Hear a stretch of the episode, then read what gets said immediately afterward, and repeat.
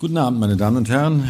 Herzlichen Dank für die Einladung, Herr Dr. Breuer, hierher zu kommen nach Köln. Das ist mir natürlich eine besondere Ehre und Freude, hier in Köln zu reden, im Domforum, das, dessen Gründung ich gerade noch aus der Entfernung, glaube ich, aus Bonner Zeiten im ZDF mitbekommen habe und wo ich ehrlich gesagt das erste Mal zu so einer Veranstaltung bin. Ich war zwar schon mal hier, aber das waren mir gesellige Veranstaltungen und nicht solche ernsthaften Veranstaltungen, aber so ganz ernst wollen wir es vielleicht auch nicht nehmen, obwohl es natürlich ein ernstes Thema ist und sicherlich viele von uns teilweise auch etwas bedrückt. Das Buch, um das es geht, das, äh, da sage ich am Schluss noch was zu, so geht Frieden. Das habe ich am Ende meiner Dienstzeit, wenn man so will, das ZDF geschrieben, über 40 Jahre Außen- und Sicherheitspolitik und wie sie sich verändert hat in äh, zunächst Westdeutschland und dann in Gesamtdeutschland. Und äh, entlang an Personen, die ich in dieser Zeit erlebt habe, über die ich berichtet habe, mit denen ich gesprochen habe, über beginnend, wenn man so will, mit der Nachrüstungsdebatte der 80er Jahre bis hin in die jüngste Zeit, in die äh, Zeit allerdings noch vor der Flüchtlingskrise. Das Buch wurde 2015 fertig, bevor die Flüchtlingskrise richtig ausbrach. Aber es versucht ein bisschen den Eindruck zu vermitteln davon, wie stark sich in Deutschland und auch in Europa Außen- und Sicherheitspolitik in den letzten 40 Jahren verändert haben. Nun aber zu der Thematik des heutigen Abends. Dies ist ein besonderer Tag, auch insofern, als er uns einen Hinweis darauf gibt, was Donald Trump häufig tut. Er hat seinen Wahlkampf bestritten mit mindestens 50 Prozent Lügen. Heute vor 46 Jahren erschienen in der New York Times die Pentagon Papers. Das waren jene Papiere, die nachwiesen, dass zwei amerikanische Präsidenten ihr Volk bewusst belogen haben, was den Vietnamkrieg anging. Insofern steht, wenn man so will, Donald Trump in einer gewissen Tradition, was das Lügen angeht. Und selbst Johannes Rau, dem man ja als Protestanten sehr viel kirchliche Ethik nachsagt, hat mal gesagt, manchmal müssen Politiker lügen. Das ist, glaube ich, nicht der Grund für Donald Trump zu lügen. Es ist einfach, er äh, redet gerne und er redet gerne viel und er redet gerne auch viel, was nicht ganz stimmt. Manchmal lügt er eben auch. Nehmen wir beispielsweise den Pariser Klimavertrag und die Entscheidung vom 1. Juni, dass die USA dort aussteigen werden. Das wird wirksam ja werden erst Ende seiner Amtszeit, nämlich 2020. Und da können wir dann deutlich machen und fühlen, dass zwischen Kirche oder Kirchen und Trump manchmal Riesenunterschiede liegen. Zur Kommentierung beispielsweise das, was Kardinal Marx dazu erklärt hat vor zwei Wochen am Freitag, als diese Entscheidung noch ganz frisch war. Und ich zitiere, auch wenn die Entscheidung des US-amerikanischen Präsidenten zu erwarten war, bleibt sie ein herber Rückschlag für den internationalen Klimaschutz und trübt die weltweite Zuversicht nach der Einigung auf der Pariser Klimakonferenz. Bis zum Schluss hatte man gehofft, dass die Gespräche im Rahmen der G7 und das Zusammentreffen mit Papst Franziskus die Entscheidung positiv beeinflussen könnte. In der Enzyklika Laudato Si, die der Papst dem Präsidenten bei seinem Treffen am 24. Mai mitgab, betont Papst Franziskus, dass die Schwäche internationaler Politik darin liegt, Allzu viele Sonderinteressen gewinnen die Oberhand über das Gemeinwohl. Marx endet damit, insbesondere die Europäer sind aufgefordert, geschlossen eine Vorreiterrolle bei der Bewahrung der Schöpfung einzunehmen. Ähnlich kritisch äußerte sich ja erst in dieser Woche Kardinal Wölki im Domradio, als er an den 200. Geburtstag der Dresine des Fahrrades erinnerte und in dem Zusammenhang auch auf Klimapolitik zu sprechen kam und auf die Entscheidung von Trump und die auch sehr stark bedauerte. Aber auch in den USA stößt Trump mit dieser Entscheidung bei manchen auf Widerspruch. Beispielsweise erklärte der katholische Erzbischof von Chicago, Blaise Cupich, auf Twitter, er sprach dort von einer, ich zitiere, irrigen Entscheidung, Zitat Ende. Die Erde nicht zu schützen sei nicht nur eine Führung, sondern auch ein moralisches Versagen. Da es um die Frage von Leben und Tod gehe, insbesondere die Armen hätten unter den Folgen des Klimawandels zu leiden.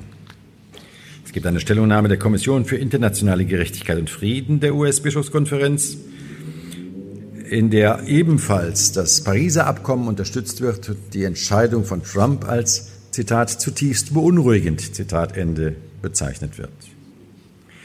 Diese Stellungnahme fährt fort. Die Auswirkungen des Klimawandels zeigten sich bereits jetzt in einem Anstieg des Meeresspiegels, dem Schmelzen von Gletschern heftigeren Stürmen und häufigeren Dürren. Die anglikanische Kirche von England bezeichnete Trumps Entscheidung als Zitat extrem fahrlässig, Zitat Ende, und als Zitat klägliches Führungsversagen, Zitat Ende. Der für Umweltfragen zuständige anglikanische Bischof von Salisbury, Roderick Holtham, fragte, Zitat, wie kann Präsident Trump den am meisten betroffenen Menschen in die Augen schauen, darunter auch die Ärmsten der Welt, an den am stärksten vom Klimawandel betroffenen Orten, und diejenigen, die von niemand, von den zunehmend extremen Wetter in Teilen der USA betroffen sind. Zitat Ende. Also sehr viel Widerspruch aus allen möglichen Kreisen der Kirche, der amerikanischen Kirche, der Weltkirche, der protestantischen Kirche, der anglikanischen Kirche. Woran liegt es also, dass Trump dennoch auf der einen Seite von der übergroßen Mehrheit der fundamentalistischen evangelischen Christen, also der Evangelikalen, zu 82 Prozent, und der Katholiken zu 42 Prozent in den USA ins Amt gewählt wurde. Um das wirklich zu verstehen, muss man ein wenig in die Geschichte zurückblicken, wie Amerika entstanden ist. Die Geschichte der USA ist meines Erachtens untrennbar verbunden mit der Flucht verschiedener religiöser Splittergruppen und Sekten aus Europa, die vor der religiösen Intoleranz in Europa nach Nordamerika in das neu entdeckte Land flohen. Zum Beispiel 1620 landete die Mayflower in Plymouth an Bord. Die berühmten Pilgrim Fathers, dem einen oder anderen werden die aus dem Geschichtsunterricht noch ganz dunkel in Erinnerung sein. Sie gehörten einer besonders radikalen Strömung des englischen Puritanismus an. Sie wurden von der englischen Staatskirche verfolgt, flohen über Holland nach Plymouth ins heutige Massachusetts. Sie wollten Toleranz für ihre Religionsabspaltung, aber als sie in den USA begannen, starteten sie gleich damit, ihre Lehren von Erbsünde, Prädestination und kontrollierter Lebensführung in eine politische Ordnung umzusetzen. Der Zweck ihrer damals noch Kolonie in Neuengland bestand darin, die Reinheit ihrer puritanischen Lehre zu erhalten. Das Bürgerrecht erhielt in diesem theokratischen System ab 1630 nur der Rechtgläubige. Das schliff sich schnell ab, denn man brauchte mehr Siedler, um dieses neue Land zu erschließen. Man musste also den Zugang zu den Bürgerrechten erleichtern und die religiöse Dominanz in Lehrfragen wurde schwächer. Gegen diese Aufweichung entwickelte sich im 17. Jahrhundert eine Gegenbewegung, Fundamentalisten schon damals, die die Reinheit der Lehre weiter hochhalten wollten. Calvinisten, andere Puritaner des 17. und 18. Jahrhunderts waren wichtige frühe Traditionslinien der beginnenden Vereinigten Staaten von Nordamerika, wobei man im Grunde damals noch nicht davon sprechen kann. Es entstanden Erweckungsbewegungen wie Methodisten und Baptisten, eine religiös ausdifferenzierte, am Anfang überwiegend protestantische Gesellschaft bildete sich in der später unabhängig werdenden Republik. Sozusagen Wider Willen haben letztlich die Puritaner zur Demokratie in den USA beigetragen, zur Vielgestaltigkeit dieser religiösen Gemeinschaften. Zwischen 1730 und 1740 flutete eine religiöse Welle durch die Ostküste des Landes, das große Erwachen, The Great Awakening. Samuel Huntington, der das Buch Kampf der Kulturen geschrieben hat, bezeichnet darin das große Erwachen als die religiöse Geburtsstunde der amerikanischen Nation, die sich mehr und mehr politisierte, um sich dann in einem bewaffneten Aufstand von der englischen Kolonialmacht zu befreien. Insgesamt kann man heute von mehr als 1000 Religionsgemeinschaften in den USA ausgehen. Amerikaner stimmen zu 90 Prozent in einem Punkt überein, dass es einen Gott gibt. Aber dann fangen die Riesenunterschiede an was Gott ist, was Gott in der Welt will, was Gott über Politik zu denken und zu handeln vorgibt, da gibt es Riesenunterschiede. Zu wem beten? Wie beten? Ob und wenn ja, wie werden alle Menschen oder nur Gläubige erlöst werden? Was ist angemessene Präsenz der Religion im öffentlichen Raum? Nach einer Umfrage von 2006 glauben 31,4 Prozent der Amerikaner an einen autoritären Gott, der sehr stark ins tägliche Leben eingriff, der sehr ärgerlich und sehr zornig sein kann, der die bestraft, die ungläubig und gottlos sind. 23 Prozent glauben an einen wohlwollenden Gott, 16 Prozent an einen kritischen Gott und 24,4 Prozent an einen distanzierten Gott, der als Zuschauer die Welt sieht. Zwar ist die römisch-katholische Kirche mit 67 Millionen Gläubigen die größte geschlossene Glaubensgemeinschaft, aber man muss hinterfragen, was heißt da geschlossen? Das ist so ähnlich wie in Deutschland. Da gibt es sehr konservative bis reaktionäre und eher fortschrittliche. Die Protestanten zusammengenommen machen zwei Drittel aller Christen in den USA aus, aber auch, wie gesagt, nur zusammengenommen, auch keine einheitliche Größe. Baptisten, Pfingstkirchler, Lutheraner, Presbyterianer, Sieben-Tage Adventisten, Mormonen, bekannt geworden durch Mitt Romney, den vorletzten republikanischen Präsidentschaftskandidaten. Die größte Kirche der Protestanten ist die Southern Baptist Convention, der Jimmy Carter angehörte, bis vor zehn Jahren. Sie umfasst 17,7 Millionen Mitglieder. Er trat vor zehn Jahren aus, weil sie ihm zu fundamentalistisch wurde. Was hält die Amerikaner zusammen? Was macht sie zu Amerikanern, zu US-Amerikanern? Es ist eine Art politischer Religion, welche die Einwohner der USA zu Amerikanern macht. Ihr kommt im Alltag und in der Politik eine Bedeutung zu, die anderen Nationen fremd ist und diese manche Phänomene amerikanischer Politik, auch der Außenpolitik, nicht oder nicht einfach verstehen lässt. Dies God bless America sagt ja nicht nur der Präsident bei seinen Reden am Schluss und am Anfang hat Trump auch häufig gebetet, damit er wirklich kirchlichen Impetus verleiht. Das sagt im Grunde jeder Politiker, in jeder Sportveranstaltung, überall gilt God bless America. Bereits in der Verfassung trotzdem von 1787 legte Artikel 6 fest, dass, Zitat, niemals der Nachweis einer Religionszugehörigkeit als eine Voraussetzung für ein Amt oder eine öffentliche Vertrauensstellung unter der Hoheit der Vereinigten Staaten verlangt werden darf. Zitat Ende. Und das erste Amendment von 1791 bestimmt, Zitat, der Kongress darf kein Gesetz erlassen, das die Einführung einer Staatsreligion zum Gegenstand hat oder die freie Religionsausübung verbietet. Zitat Ende. Die USA sind also ein säkularer Staat was zum Beispiel dazu führte, dass in den 70er Jahren des 20. Jahrhunderts das von Lehrern und Schülern gemeinsam gesprochene Schulgebet in öffentlichen Schulen verboten wurde. Wird Trump das ändern? Er wird es sicher versuchen. Das heißt aber nun keineswegs, dass die Religion keine Rolle spielt in der Politik. Gerade das Gegenteil ist richtig. Um es noch einmal zuzuspitzen, in den USA gibt es also eine Trennung von Kirche und Staat. Gleichzeitig gibt es eine enge Verquickung von Religion und Politik. Und drittens gibt es das stillschweigende Übereinkommen über eine Art von Zivilreligion. Ein wichtiger Aspekt in den USA ist, dies ist ein Land der Marktwirtschaft. Nicht der sozialen Marktwirtschaft in Europa, sondern der Marktwirtschaft. Das gilt auch für Glaubensgemeinschaften.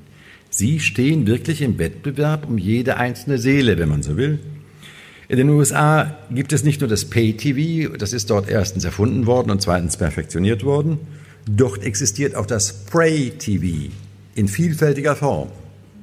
Einige wenige Sender sind mittlerweile auch in Europa angekommen, wie EWTN, die kennen, das kennt vielleicht der eine oder andere von Ihnen. Oder sie sind beispielgebend gewesen für den einen oder anderen religiösen Sender, den es mittlerweile gibt. Um das abzuwehren, habe ich mich auch bemüht, in meiner Zeit im Zentralkomitee äh, als Publizistikmensch wir hatten damals die Idee, einige von uns aus der Publizistik, es wäre doch schön, wenn es einen digitalen, deutschsprachigen katholischen Fernsehkanal gäbe. Diese Idee haben wir auch ein ganzes Stück vorantreiben können, aber sie scheiterte leider an der üblichen Einigkeit der Deutschen Bischofskonferenz, die nicht existierte. Weil jeder sieht ja nur seinen Kirchturm und der ist ja jeweils sehr viel schöner als die anderen. Billy Graham war einer der ersten, der als Missionar, den kennen Sie sicher vielleicht noch aus der Vergangenheit, von Missionszelten ins Fernsehen gegangen war. Sein Sohn Frank Graham versucht das bis heute, diesen Boom weiter auszunutzen. Er war einer auch von jenen sechs Geistlichen, die bei der Amtseinführung von Donald Trump auf den Stufen des Kapitols gesprochen haben. Bereits in den 70er Jahren des vorigen Jahrhunderts begann die Bildung der christlichen Rechten. Sie stammten zunächst fast ausschließlich aus dem Kreis der Evangelikalen. Wie muss man die nun betrachten? Das sind jene Menschen, würde ich sagen, die den zentralen Stellenwert des Evangeliums in einer sehr spezifischen Weise sehen. Die Unfehlbarkeit der Bibel, die, also das wortwörtliche Glauben an das, was in der Bibel steht, um es noch deutlicher zu sagen, die ganz persönliche Hinwendung zu Christus als einzigen Weg der Erlösung im Glauben und zur Wiedergeburt.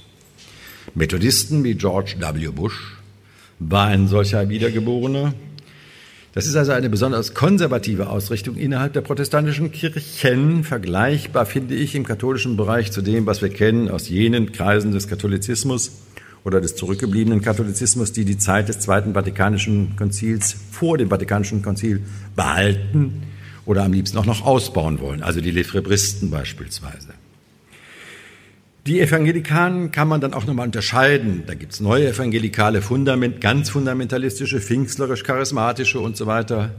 Unter den Hardlinern gibt es nicht wenige, die die Evolutionstheorie strikt ablehnen, gar sogenannte Rekonstruktionisten, die die bürgerlichen Gesetze ablehnen und am liebsten so eine Art katholische Scharia installieren würden. Insgesamt 27 Prozent, so schätzt man, der US-Bevölkerung werden heutzutage zu dieser christlichen Rechten gezählt, die also jetzt alles umfasst, alle fundamentalistischen Gruppen der Katholiken, der Protestanten und auch die jüdische Glaubensgemeinschaft zerfällt natürlich auch in verschiedene Gruppen. Politisch artikulieren sie sich in Gruppen wie Focus on Family oder Family Research Council, Faith and Family. Die christliche Rechte der USA fordert seit Jahren die Errichtung eines christlichen Gottesstaates die Beschimpfung der Liberalen als Lügner, was wir jetzt von Trump ja häufig hören, insbesondere auf Zeitungen wie äh, Washington Post oder New York Times, ist nicht neu. 1993 bereits predigte ein Pat Robertson gegen die vermeintliche Geschichtsfälschung der laizistisch denkenden Linken. Zitat, Sie haben uns unterdrücken können, weil Sie immer über die Trennung von Staat und Kirche sprachen. So etwas existiert in der Verfassung nicht, behauptet er, obwohl es in der Verfassung steht. Es ist eine Lüge der Linken und wir werden uns nicht eher an der, nicht länger an der Nase herumführen lassen. Zitat Ende. Gegenüber dem Irak beispielsweise verfocht Robertson eine Trennung von Staat und Kirche, die er in, für die USA eben nicht forderte. Wenn Fundamentalisten von Demokratie reden, dann verstehen sie darunter, eine Demokratie ist die Willenskundgebung von Gottes auserwähltem Volk, also heute der USA das sich für die Bibel als das allgemeine Gesetzbuch entscheidend, das den von Gott eingesetzten Präsidenten durch Akklamation bestätigt, so die Vorstellung. Das hat erhebliche Auswirkungen auf die Außenpolitik, besonders wenn es um Israel geht. Da treffen sich dann fundamentalistische Christen und konservative Juden und vereinen sich im Bestreben, Israels Existenz absolut zu sichern, egal was in Israel jegliche Regierung macht, womöglich sogar das Territorium auszuweiten. Auch deswegen, denke ich, wird man von der Regierung Trump wenig kritische Worte an israelischer Siedlungspolitik der derzeitigen Regierung hören. Trump hat da nicht zuletzt gelernt, auch von Bush Senior, dem seine Wiederwahl misslang, weil er den Ostteil Jerusalems als von Israel besetzt bezeichnete. Das war mit ein Grund, dass er damals seine Mehrheit verloren hat. Für diese Kombination von Gruppen gibt es fünf Gebote. Pro-Life, Pro-Family, Pro-Traditional Moral, Pro-America und Pro-Israel. Da 2007 zwei Drittel der US-Bürger Religion für sehr wichtig in ihrem Leben halten, spielt die je unterschiedliche Religion auch eine große Rolle in der gesamten Politik. Schon 2007 stellte eine Pew-Umfrage fest, der US-Präsident solle nach Ansicht von 69 Prozent starke religiöse Überzeugungen haben. Bereits Alexis de Tocqueville stellte in seinem 1835 erschienenen Buch über die Demokratie in Amerika fest, dass, Zitat, die Religion mit allen nationalen Gewohnheiten und mit fast allen vaterländischen Gefühlen, Zitat Ende, verbunden sei. Der Soziologe Robert Beller entwickelte unter anderem daraus den Begriff, den ich vorhin schon mal erwähnte, der Zivilreligion, in der die Vorstellung einer Nation unter Gott, One Nation under God, für die Bürger identitätsstiftend wirkt. James Madison, einer der Verfassungsväter, bezeichnete 1788 die Verfassungsdiskussion als einen politischen Prozess, der die göttliche Verheißung erfüllt. Hermann Melville, Schöpfer von Moby Dick, verglich die Amerikaner mit den Stämmen Israels. Zitat, das besondere erwählte Volk, das Israel unserer Zeit. Zitat Ende. Oder besonders schön findet man das auch im Mormonentempel von Utah, dem zentralen Mormonentempel. Dort gibt es im Infozentrum einen Computer, der Auskunft gibt auf alle Glaubensfragen. Fragt man, wohin ging Jesus nach der Auferstehung? So antwortet der Computer, Zitat, im Jahre 34 nach Nordamerika. Also wirklich die auserwählte Nation. Amerika, so sagen manche, ist eine Nation mit der Seele einer Kirche. Das Staatsmotto In God we Trust finden Sie auf jeder Dollarnote auf der Rückseite. Der Charakter dieser Nation mit der Seele einer Kirche verstärkt sich, wenn Sie in Washington auf der Mall gehen, durch die Mausoleen dort. Lincoln Memorial, Jefferson Denkmal, Roosevelt Memorial, Vietnam Memorial, eine ganze Wegstrecke voller Schreine, die eine Mischung aus historischem und fast eben transzendentalen äh, Begründungen liefern für die Existenz des Staates. In diesem Bild müssen auch die Präsidenten der USA sehr zeremoniell auftreten. Sie sind im Grunde angehalten oder es wird von ihnen erwartet, quasi zivile religiöse Reden zu halten, besonders beim Amtsantritt und bei dem jährlich stattfindenden State of the Union im Kongress. Beleuchten wir ein wenig den religiösen Hintergrund von Donald Trump. Donald John Trump war geboren worden als Sohn des Baulöwen Fred Trump in Queens, einem der fünf Stadtteile von New York. Sein Vater bereits Fred Trump hatte Millionen gemacht, indem er geschickt Grundstücke gekauft hatte und darauf Häuser errichtet hatte und dann ordentlich Mieten einnahm und dieses Geschäft immer weiter ausweitete. Der Großvater stammte noch aus Deutschland, genau aus Kallstadt in der Nähe von Bad Dürkheim. Damals gehörte das noch zum Königreich Bayern, heute zu Rheinland-Pfalz. Der alte Trump war relativ, also der Großvater war relativ früh nach Amerika ausgewandert, ging aber dann nochmal zurück nach Kallstadt und heiratete dort und wäre wohl auch dort geblieben, wenn nicht das Königreich Bayern gefordert hätte, er müsse nun zum Militärdienst. Wäre er nicht zum Militärdienst gegangen, dann wäre er in den Knast gegangen. Dann zog er es doch vor, mit seiner Frau wieder nach USA zu gehen. Das ist also die eigentliche, im Grunde sind die Bayern schuld, dass wir Trump haben, könnte man sagen. Johannes Paul II. und Mutter Teresa sind angeblich seine Trumps Lieblingsheilige, so er in einem Interview des katholischen Fernsehsenders IWTN zwei Tage vor der Wahl. Wenn er diese beiden erst jüngst heilig gesprochenen nennt, so bringt er damit auf jeden Fall bei Katholiken wie Protestanten die Seite zum Klingen. Absolute Wahrer des Glaubens, den Armen zugewandt, der reinen Lehre verpflichtet, Gegner der Abtreibung beide, Bewahrer der Traditionen, passen also sehr gut zu den vorhin erwähnten fünf Geboten der Evangelikalen und Fundamentalisten, pro-life, pro-family, pro-traditional moral, pro-America und pro-Israel. Erstaunlich für den Protestanten Trump, der in der presbyterianischen Kirche Jamaika in Queens, New York getauft worden ist, bei seinen drei Hochzeiten holte er sich jeweils den kirchlichen Segen. Seine erste Ehe mit Ivana Trump schloss er kirchlich in der Marble Collegiate Church auf der Fifth Avenue, unweit jenes Gebäudes, in dem er gelebt hat, bis er Präsident wurde. Das kennen Sie alle von Bildern, dieses Gold überzogene und so weiter. Diese Kirche hatte er sich ausgesucht, nicht zuletzt wegen des dort existierenden Predigers Norman Vincent Peale. Was Trump an diesem Mann besonders fasziniert haben dürfte, war dessen Erfolgsbuch The Power of Positive Thinking.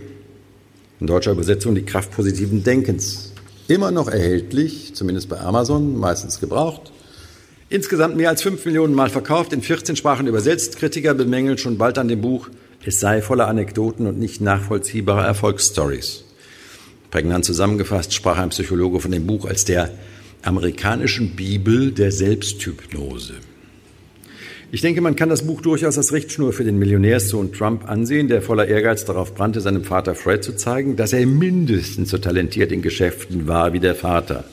Sie haben sicher alle gelesen, eins seiner ersten Bücher, die er hat verfassen lassen, ich glaube nicht, dass er es wirklich selber geschrieben hat, ist The Art to Make a Good Deal, also wie man ein gutes Geschäft macht. Zurück zu dem Prediger, den er da verehrte, Norman Vincent Peale. Von 1932 bis 1985 war er Pfarrer an dieser Kirche. Er vergrößerte die Gemeinde von 600 auf mehr als 5000 Mitglieder. Sehr beachtlich.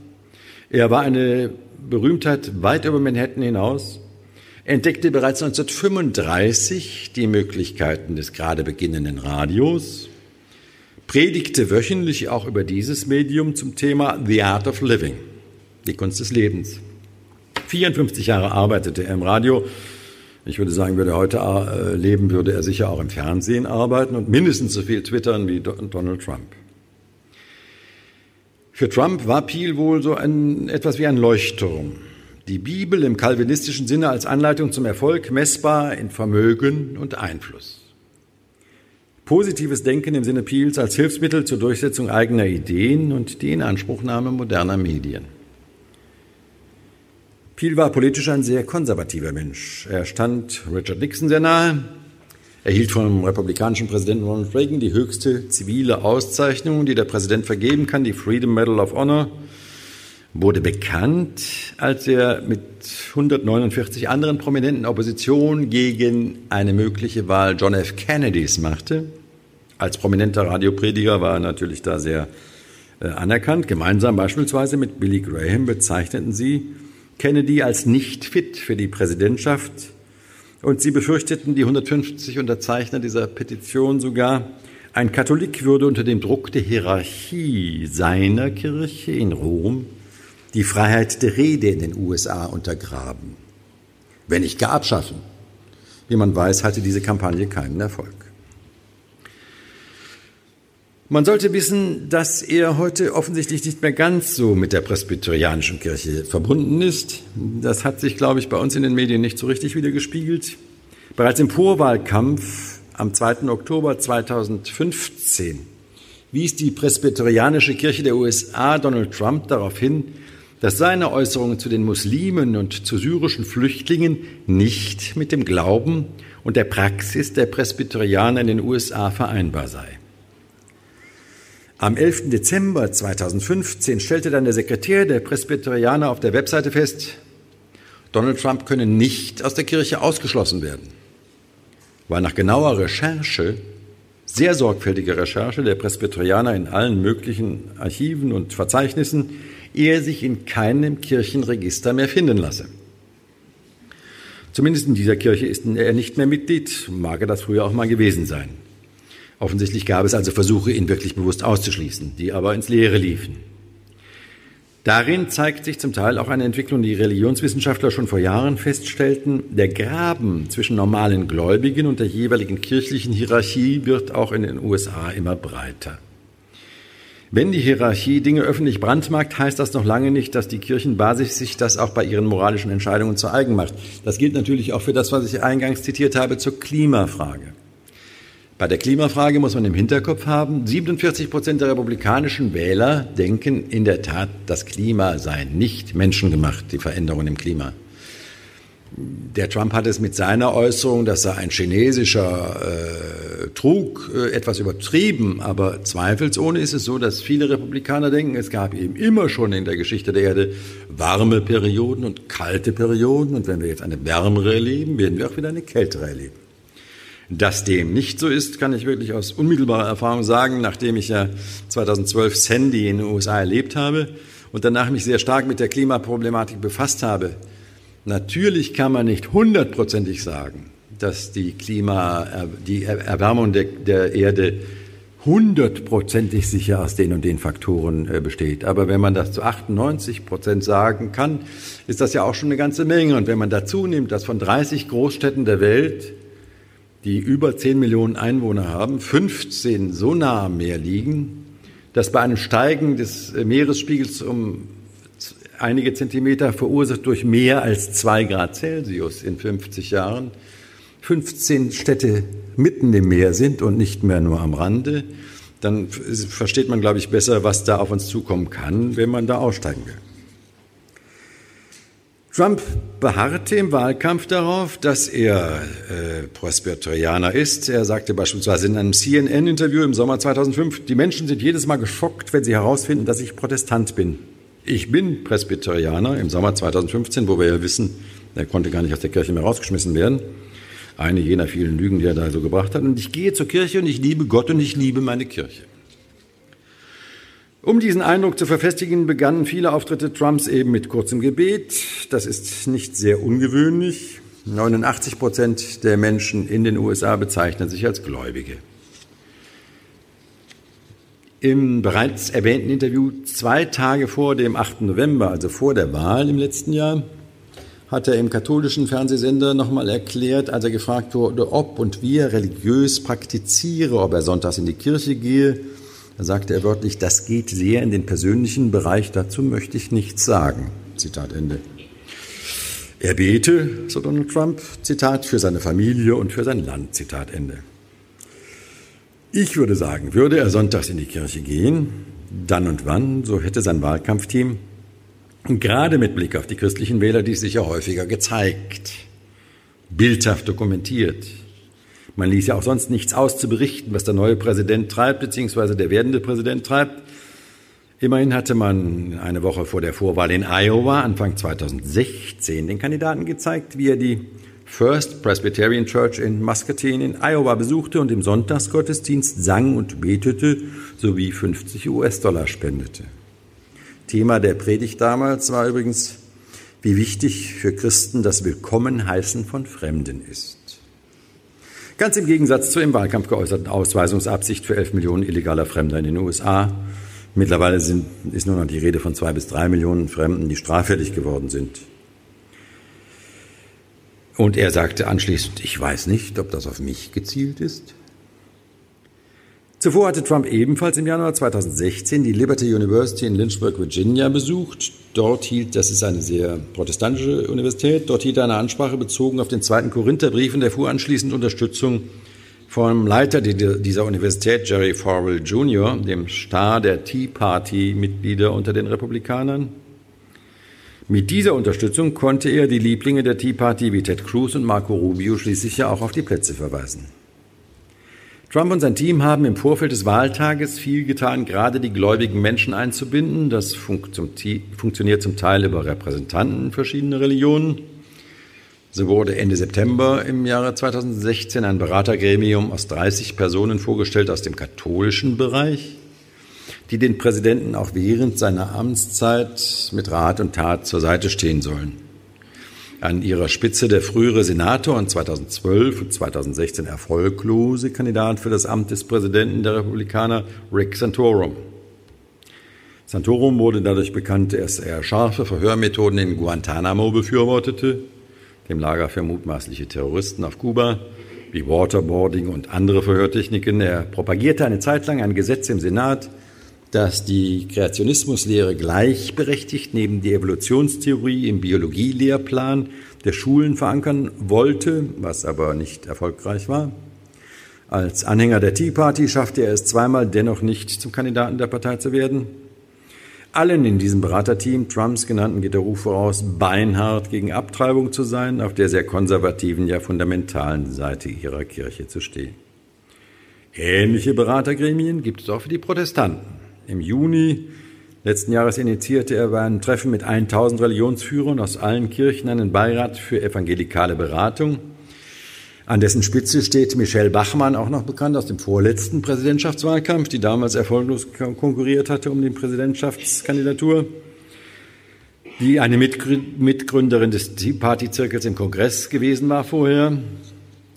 Äh, die Tea Party, die ihren Namen von dem berühmten Tea Party Aufstand in Boston herleitet, 1773, bei dem damals die amerikanischen Bürger gegen den Versuch der Besteuerung durch die britischen Kolonialherren demonstrierten. Heute geht es der Tea Party unter anderem auch natürlich gegen die übermächtige Washingtoner, wie sie empfinden, Bürokratie, die alles gängelt und nichts zulässt und äh, ihnen überall Fallen stellt, bürokratischer Art.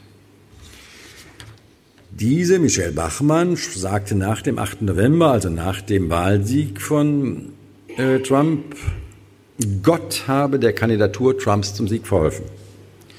Sie habe dafür immer wieder mit vielen Gleichgesinnten gebetet. Gott habe den USA ein Zeichen gegeben durch diesen neuen Präsidenten. Unter den Mitgliedern des Beirates der Protestanten viele Fernsehprediger, Radio-Talkshow-Gastgeber mit religiösen Programmen, so gab es aus konservativen Kirchenzirkeln unterschiedlichster Art Aufforderungen, Donald Trump zu wählen und nicht Hillary Clinton.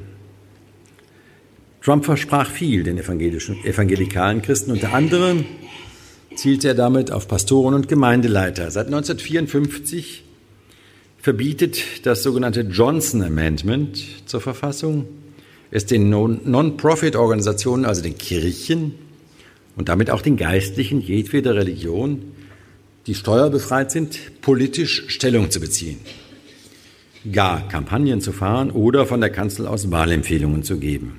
Vor allen Dingen aber kein Geld zu spenden. Lyndon Baines Johnson, der Präsident, der nach der Ermordung Kennedys das Amt antrat, der 36. Präsident der USA, hatte dies noch als Senator durchgesetzt. Mittlerweile hat Trump dieses abgeschafft. Nun dürfen die Kirchen spenden, ohne Begrenzung, verlieren dabei nicht die Steuerbefreiung und müssen in der Regel ihre Mitglieder auch nicht fragen, für wen sie spenden.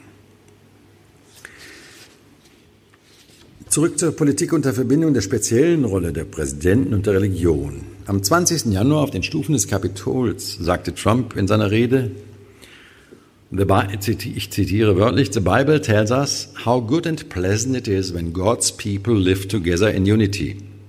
Die Bibel lehrt uns, wie gut und wohltuend ist, wenn Gottes Volk in Einheit zusammenlebt. Zitat Ende. Eine der wenigen Betonungen der Einheit in dieser Rede, an die Sie sich vielleicht erinnern in der Berichterstattung von damals, denn man war erstaunt, wie wenig Einheit er da herbeiführen wollte. Und noch ein weiteres Zitat daraus. We will be protected by the great men and women of our military and law enforcement, and most importantly, we are protected by God. Wir werden geschützt von unseren großartigen Männern und Frauen des Militärs und des Rechtswesens und am wichtigsten, wir werden bewahrt von Gott. Zitat Ende.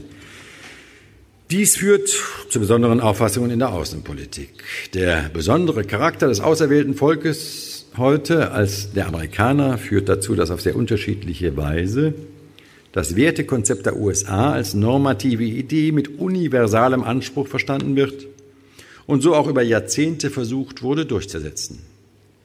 Franklin Delano Roosevelt als Schöpfer des New Deals und übrigens auch ein Präsident aus dem Bundesstaat New York schuf den Satz, Zitat, wir verteidigen und errichten eine Lebensart nicht nur für Amerika allein, sondern für die gesamte Menschheit. Zitat Ende. Dieser Satz prangt heute im Kapitol, dem Sitz des Parlaments. George W. Bush, der Wiedergeborene, sagte im Jahr 2000 vor der jüdischen Organisation Bnei Bris, Zitat, Unsere Nation ist von Gott auserwählt und von der Geschichte beauftragt, ein Modell für die ganze Welt zu sein. Zitat Ende.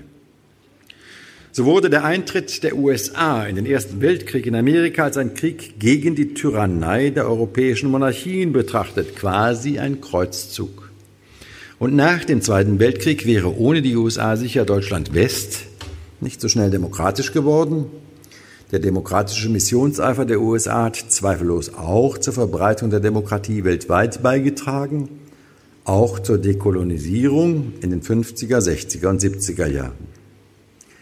Zweimal haben die USA Weltorganisationen gegründet, Woodrow Wilson den Völkerbund, der dann unter einer neo-isolationistischen US-Politik wieder schrumpfte und 1945 in San Francisco wieder die USA mit die Vereinten Nationen. Und ohne die amerikanische Millionärs- und Milliardärsfamilie Rockefeller und deren Grundstücksschenkung an die Vereinten Nationen stünde das Hochhaus der Vereinten Nationen nicht heute dort am East River New York, wo es zum Symbol der Suche nach friedlicher Konfliktlösung geworden ist, aktuell leider häufiger zum Symbol der Uneinigkeit. Nun, angesichts des Protektionismus, den der Präsident versprochen hat, des Rückzugs aus den Vereinten Nationen, in Teilen zumindest, die USA zahlen 10 Milliarden Dollar ein, sind mit 25 Prozent der größte Beitragszahler in den Vereinten Nationen. Äh, zeichnet sich ab, dass da ein Rückschritt stattfindet. Das ist zunächst mal nicht so ganz ungewöhnlich, weil es war immer so, dass bei Wechsel von demokratischen Präsidenten zu republikanischen Präsidenten die Rolle der Vereinten Nationen in der Außenpolitik schrumpfte. In diesem Falle wird es sehr viel stärker sein unter Umständen. Insofern stellt sich durchaus die Frage, die der Ex-Außenminister Deutschlands Joschka Fischer schon kurz nach der Wahl Trumps stellte, ist das Ende der westlichen, ist das das Ende der westlichen Welt, wie wir sie bisher kannten? Zumindest der Ordnung nach muss man sagen, ja. Europa hat im 20. Jahrhundert zweifelsohne ungeheuer von den USA profitiert. Wir wurden gerettet im Ersten Weltkrieg, im Zweiten Weltkrieg. Wir wurden befreit vom Wilhelminismus, vom Nationalsozialismus, vom Faschismus ebenso wie vom Kommunismus. Alle europäischen entließen, Länder entließen ihre Kolonien in die Unabhängigkeit, mit winzigen Ausnahmen, jenen Steuersparmodellen, die es immer noch gibt von Franzosen und Briten, und nicht immer ganz freiwillig. Nur nach all dem war auch die Gründung und die bisher erfolgreiche Praxis der Europäischen Union möglich. Und möglicherweise kann ja sogar Donald Trump eine Initialzündung sein für die Europäische Union, zu neuer Einigkeit zu finden, was noch zu beweisen wäre. Das Institut für christliche Sozialwissenschaften an der Katholischen Theologischen Fakultät der Universität Münster sowie das Zentrum für Ethik der Medien und der digitalen Gesellschaft in München haben eine Vergleichsstudie angefertigt. Darin werden Positionen der AfD mit der katholischen Soziallehre verglichen. Diese wissenschaftlichen Einrichtungen kamen Bitten der Bevollmächtigten der katholischen Bischöfe in den Bundesländern Mecklenburg-Vorpommern, Sachsen, Sachsen-Anhalt und Thüringen nach. Gegenstand der Untersuchungen waren das Grundsatz sowie das Bundestagswahlprogramm der AfD, zudem die Kommunikation der Partei anhand ihrer Social-Media-Strategien und ausgewählter Reden von Parteifunktionären. Das ist ganz genau zu erfahren, wenn Sie über die Website der Uni Münster auf Katholisch-Theologische Fakultät gehen, finden Sie diese ausführliche Studie dargestellt. Die Studie kommt zum Ergebnis, dass die AfD diffuse Feindbilder entwirft, so wie Donald Trump in dem der Islam, politische Eliten, Europa, das ist bei Trump nicht ganz so stark, aber kommt auch vor, und die Gender-Theorie zu existenziellen Bedrohungen Deutschlands überhöht würden. Innerhalb der einzelnen Feindbilder werde nicht differenziert, so werde der Islam nicht vom Islamismus abgegrenzt oder die Altparteien als Meinungskartell dargestellt, so wie Trump gegen die Elite angeblich antrat, antrat, um den Sumpf in Washington auszutrocknen. Globalisierung, zurück zu der Studie hier über AfD und soziale, katholische Soziallehre. Globalisierung, Klimawandel oder veränderte soziale Realitäten im Bereich der Familie würden bei der AfD geleugnet oder durch leere Versprechen begegnet, zu einer angeblich besseren Vergangenheit zurückzukehren. Das war auch eine Botschaft von Donald Trump. Die AfD, so wörtliches Zitat, hat kein positives Verständnis von Verantwortung, Gerechtigkeit und Solidarität in einer global vernetzten Welt. Zitat Ende. Die AfD verschreibt sich nach den Worten der Autoren der Pflege deutscher Kultur und stilisiere damit eine bestimmte ethnische Zugehörigkeit als Wert an sich. Dies sei der katholischen Soziallehre mit ihren Orientierungen am universalen Gemeinwohl fremd. Zwar bekenne sich die AfD zur Glaubens- und Bekenntnisfreiheit, so die Verfasser, die AfD bestreite jedoch die Freiheit zur Religionsausübung, indem sie diese für Muslime stark einschränken wollte. Zwar trete die AfD für ein traditionelles Familienbild und den Schutz des ungeborenen Lebens ein, doch dieses Anliegen diene vorrangig dem Interesse, Deutsche zur Familiengründung anzuregen.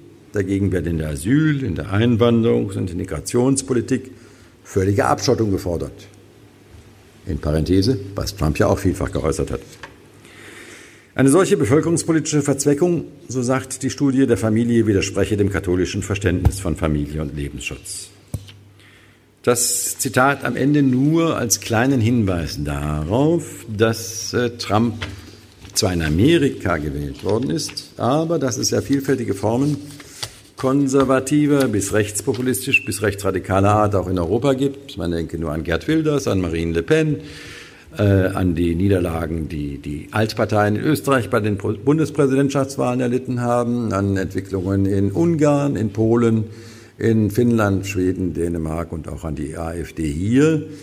Wir sind nicht gefeit davor, solche Menschen zu wählen. Und insofern ist es ja immer sehr begrüßenswert, wenn der hiesige Kardinal da sehr eindeutig Stellung bezieht und sagt, AfD ist für Katholiken oder Christen nicht wählbar. Aus den Gründen, die ich gerade beschrieben habe. Also wie gesagt, Katholisch-Theologische Fakultät der Universität Münster, da findet man das auf der Website. Vielen Dank für die Aufmerksamkeit.